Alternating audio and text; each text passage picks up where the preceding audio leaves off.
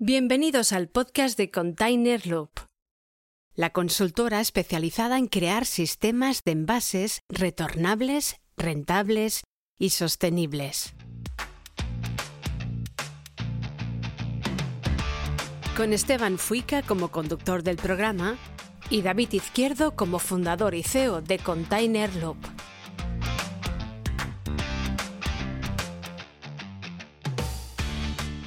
En este podcast hablamos sobre la importancia que tiene la economía circular en la industria. Lo sostenible vende, ahora más que nunca. Consumidores, multinacionales, organismos oficiales y el propio ecosistema exigen empresas sostenibles. Ya no vale con aparentarlo, ahora es el momento de demostrarlo. En este podcast hablaremos sobre cómo ayudaremos a las empresas en la transformación hacia la economía circular. Hola, mi nombre es David Izquierdo y soy CEO de Container Loop. Hola, mi nombre es Esteban Fuica y soy el presentador de este podcast. Y esto es Container Loop.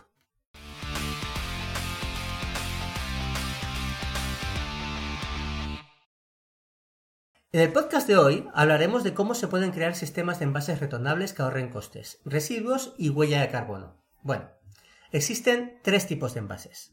Los primarios, que son los que están en contacto directo con el producto, como por ejemplo las bricks de leche, los secundarios, la caja que agrupa esos seis bricks, y los terciarios o de transporte. El envase que transporte los envases secundarios, vamos, el palet y todo esto. Hoy hablaremos de envases secundarios y terciarios, es decir, de las cajas, los palets. El problema es que muchas empresas usan envases secundarios y terciarios de un solo uso, es decir, hacen un viaje y se van a la basura. Según el informe de SPAC, el sector del envase y el embalaje en España supera los 20.000 millones de euros. Según el periódico El Confidencial, el 48% de los residuos generados acaban en los vertederos. Vamos a entrar en, materia. David, cuéntanos un caso real de Container Loop sobre este tema, por favor. Bueno, a ver, lo primero, os cuento, eh, os voy a hablar sobre una empresa que es un cliente nuestro y os voy a contar primero la, cómo se hacía antes y luego más al final del podcast os contaré cómo se ha solucionado el problema, ¿vale? Nos vas a tener en ascuas, ¿no? Todo, todo, todo el podcast. Claro, claro. Es que si no se van a mitad del podcast y no tiene gracia. vale, vale. Es que quedaros hasta el final si queréis saber la solución. Tenéis que quedaros hasta el final. Vale, vale. Bueno, pues eh, esta empresa se dedica a hacer las cápsulas de café, pero lo que es el envase, ¿vale? De la cápsula, donde va adentro el café. Entonces, eh, eh, antes utilizaban una bolsa grande, metían las cápsulas dentro, los cerraban y eso iba dentro de una caja de cartón. Y luego encima un palet de de madera de un solo uso, ¿vale? Eh, ¿Qué pasa? Que su cliente, el cliente que recibía esa caja, ese palé, se empezó a quejar y dijo que eso no, no, había, no había razón, ¿no? Que tenía que buscar una solución que fuera retornable, ¿vale? Y luego os contaré más. ¿Ya está? Ya, sí. Vale, vale, vale, vale. Bueno, bueno. Es que si no, lo cuento todo. Vale, pues vamos a avanzar un poquito. Vamos a abrir una sección nueva que es el palabra sostenible. El palabra sostenible. ¿Qué es el palabra sostenible? El palabra sostenible son frases raras, pero que son sostenibles. Por ejemplo, cradle to cradle. ¿Tú sabes lo que significa? Mm, es que no, no, no, no sé lo que significa. Me ha pillado. significa de la cuna a la cuna. Es decir, ah, vale, vale. Que, que es cíclico. Vale. A ver, existe, existe la, famosa, ¿no? De Cradle to Grave, que es de, la cuna a la, tumba, ¿no? Sería en castellano. ¿A la tumba? Claro. ¿Qué pasa? Que es desde el principio de vida de un producto hasta su muerte. ¿Vale? O ciclo, es el ciclo de vida de un producto, por decirlo de manera. Bueno, esto sería, sería algo parecido a lo que hacemos en Box Forniture, ¿no? Que llevas hasta el producto, eh, lo fabricas, lo diseñas, lo transportas, te preocupas de él durante toda su vida y luego al final, cuando el cliente ya no lo quiere, pues lo reciclas. Claro, eso es cradle to cradle, de la cuna a la cuna. Es decir, que es cíclico. Ah, vale, Es decir, que un residuo es igual a, a un alimento, es decir, o a un alimento o lo que sea, pero lo que queremos decir es que desaparece el concepto de basura. Vale. Por, porque es cíclico. Bueno, eh, igual, igual es que en el caso, en el caso de Vox lo mismo. Al final, nosotros lo que hacemos es cuando llega, nos devuelven el producto, porque ya no lo quieren, lo reutilizamos. Correcto, entonces ya no es de la cuna a la tumba, es de la cuna a la cuna, porque vuelven a nacer. Exacto. Vale, vale. Y bueno, en el, tema de los envases retornables sucede lo mismo. Al final, eh, estás preocupado de todo el proceso. Si el mismo fabricante se preocupa luego de reutilizar ese mismo producto, como por ejemplo el tema de bidones de IBC, sucede eso. Hay fabricantes que se encargan luego de, de comprar esos bidones de segunda mano, lavarlos y volverlos a poner en circulación. Muy bien, muy bien. Pero yo quiero, yo quiero que me hables de algún, algún palabra especial. ¿Tú tienes alguno? Al palabra especial. A ver, aquí tenemos el tema. Ah, sí, yo lo tenía apuntado. Ecopostureo. Ese me gusta, ¿eh? Que son marcas de moda. Yo creo que es, ah, ah, para mí son las marcas que dicen que somos muy sostenibles y luego no son tan sostenibles, ¿vale? Eh, esos típicos que ponen pegatinas en, en el, en el Tetrabric diciendo que el 70% es reciclable o los que ponen todo lleno de pegatinas y luego te pones a mirar y dices, bueno, es más una, un tema de marketing que en sí una realidad. Claro, claro. Para mí es el, el, el ecopostureo. Yo creo que hay que ser ecológico, pero hay que demostrarlo primero y tampoco hay que llenar tu brick de pegatinas. Es que es como que está de moda, ¿no? Si yo me pongo una pegatina de ecológico, llámolo. ¿No? Sí, claro. No sé si has entrado últimamente en un supermercado de color así verde. ¿Valenciano? Sí, que empieza por M. ¿Y acá abandona? Sí. ¿Has visto la cantidad de cartelitos que tiene el supermercado últimamente por ahí? Ah, en los cristales, que no se no deja pasar ni la luz. Sí, sí, sí, sí. Vale, vale. Es todo reciclable. Ahí, Vale, todo vale, pues ecológico, ¿no? me, me has entendido, ¿no? Entend- Vale. bueno, vamos a, a ver si, ¿qué te parece si empezamos a dar algunas Vale. ¿Vale?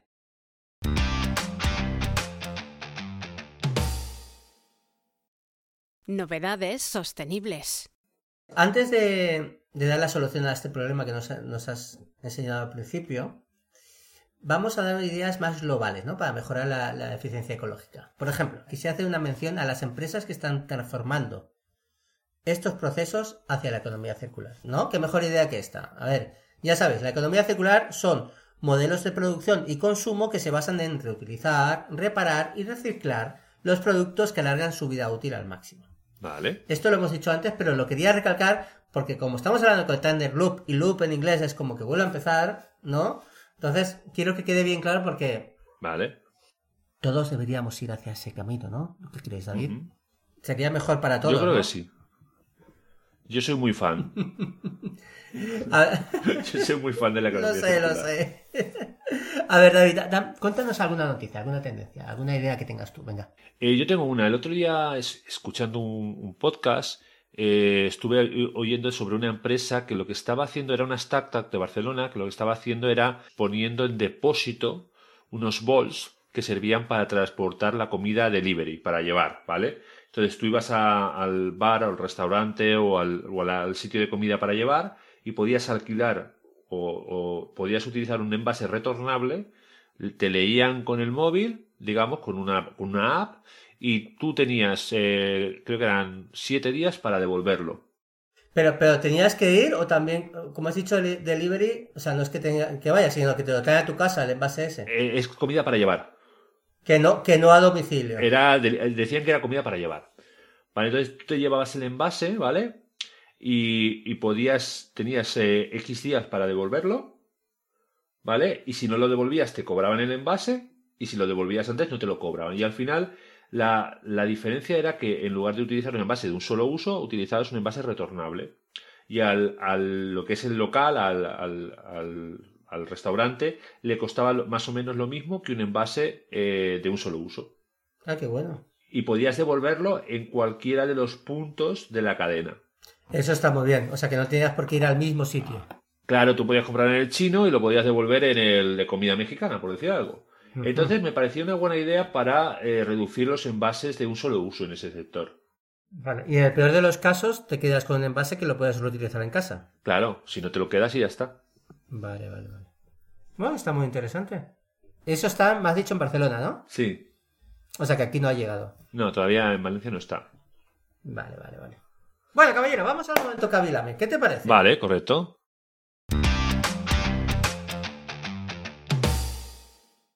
Momento Cabby Lame. Vamos a explicar a todos quién es Kabilame, por favor. Explícaselo tú que, que, que, me, que me lo presentaste a mí. Vale, a ver, yo no sé si realmente se llama así, no sé cómo se pronuncia ese nombre. Kabilame o Kabilame o... no- la verdad es que no lo sé. Pero bueno, es un chico... Te voy, a, te voy a contar un poquito su historia, ¿vale? Para que lo tengas presente. Es un chico, creo que es senegalés, creo, Sí, de Senegal, lo estuve mirando. que, que viajó a Italia muy chiquitín para, para, para mejorar sus condiciones de vida y con su familia era chiquitín y, y en la pandemia se quedó sin trabajo. Lo típico de la pandemia, ¿no? Que reducen costes y, y te quedas fuera. Entonces el chico pues empezó a meterse en TikTok y empezó a subir vídeos. Y tuvo una idea muy graciosa que es ver gente haciendo cosas absurdas por internet y él dándole una solución súper lógica de, pues por ejemplo, voy a abrir una puerta y la gente coge y empieza a pegar puñetazos y va con una maza y de repente llega otro y hace con, con el pomo, lo baja y lo tira hacia ti y se abre la puerta, ¿no? Pues él lo hace él así y enseña las palmas de las manos como diciendo, ¿ves qué sencillo Sí, es? bueno, lo, lo impactante es la cara de- del, del chico este que pone. Esos ojos saltones ahí. Eso es lo que impacta. Sí, él tiene la cara. sí, sí, sí. Sí, sí, es buenísimo. La verdad es que es muy gracioso. Y le está yendo muy bien, por cierto, ¿eh? Se está haciendo Sí. millonario el Lo chico. podemos dejar en las notas del programa, podemos dejar un vídeo para que lo vean, el que no lo conozca. Ay, claro, Claro. sí, sí, sí, sí. vale, sí. vale. Bueno, pues dicho esto, nos- yo quiero que nosotros hagamos nuestro momento Kabilame, ¿vale? Vale. Es decir, algo lógico que digas, por Dios, es que no te das cuenta lo sencillo que es la solución, lo Yo sencilla tengo que uno. es. Ah, sí, cuéntame, Sí, cuéntame. te cuento. A ver, hay una cosa que es tan absurda y tan sencilla de hacer y ahorra tanto dinero que, que me extraña que muchas empresas no lo hagan. Eh, La mayoría de las empresas reciben mercancía en palés, ¿verdad? ¿Correcto? Correctísimo. Y luego, igualmente, compran palés para enviar su mercancía, ¿correcto? ¿Correcto? ¿Y por qué no compras, no recibes los palés en, en la, no recibes la mercancía en los mismos palés que envías la mercancía? En vez de comprar unos nuevos. Y, hacer uso de lo que te ha llegado. Claro. ¿Ves? Eh, Pues te, te puedes imaginar, te puedo decir que hay una cantidad ingente de empresas que reciben la mercancía en un palé distinto al que envían la mercancía. Y es la misma mercancía la que, la que envía después. Es decir, ¿te vale un mismo palé para uno que para el otro? No, no. es- es- Le llegan las materias primas con un palé flojo, por decir algo, y lo envían en un palé europeo. en Coño, vez de pues ya tu que, traiga- proveedor. que te traiga la mercancía del mismo palé. Claro. Eh, señores eh, oyentes del podcast, los palés no son gratis. No, no. Cuando os envían mercancía en un palet, os han cobrado el palé. Pues decirle a vuestro cliente o tu, vuestro proveedor que os envíe el palé que queréis, que lo habéis pagado vosotros. Claro, y, ¿Eh no y luego ya lo usáis las veces que sean necesarias. Gratis. Que de verdad, ¿eh? Claro. Bueno, David, yo creo que ya va siendo Bueno, hora bueno, de desvelar la solución al problema. Es que no tienes en Ah, ascuas. que ya me había olvidado. Ah, claro, es Me había olvidado que está hasta el loro, ¿eh? tú te crees que la gente que está aquí escuchándonos a nosotros porque sí, lo que quieren es la Ah, que solución. estaban todos aguantando para que le contara la solución. Hombre, claro, en cuanto lo oigan cortan, ya verás. Vale, vale, vale. Bueno, pues os cuento la solución, vale. En este caso, eh, lo que se hizo es, se sustituyó la caja de cartón, ¿vale? De un solo uso. Espera, espera, espera, por favor, perdón, perdón que te corte. Pon, ponnos otra vez en contexto. Vale, vale. Bueno, tenemos eh, unas cápsulas de café metidas en una caja de cartón y esa caja de cartón metida en un palet, ¿vale? Y eso se va del punto A al punto B, ¿correcto? Y Correcto. se usa tanto el palé como la caja una sola vez. Vale. ¿correcto? La solución, pues eh, se sustituye la caja de cartón por una caja de plástico plegable que se puede reducir el espacio de una caja llena, caben 5 o 6 cajas plegadas, ¿correcto? Vale. Entonces estamos haciendo una reducción de un 6 a 1. Muy bien. Eso para el transporte de la logística inversa. Y luego el palet se ha sustituido un palet en vez de de madera de un solo uso por un palet de plástico. En este caso se usó un palet encajable porque en una pila caben 50-60 palés de vuelta, siempre de regreso, comparado con unos 18 palés que caben de la otra manera. Entonces, tenemos ahorro de retorno, ¿vale? Yo llevo, a lo mejor, imagínate que llevo un camión y, cuando vuelvo con la mercancía traigo la misma capacidad de envases de siete camiones. ¿Correcto? Eso para retornar. Pero además es que el precio de la caja plegable a lo mejor es siete veces o ocho veces superior al precio de la caja de plástico. Pero en siete viajes ya empezamos a retornar la inversión y cada viaje nos sale gratis.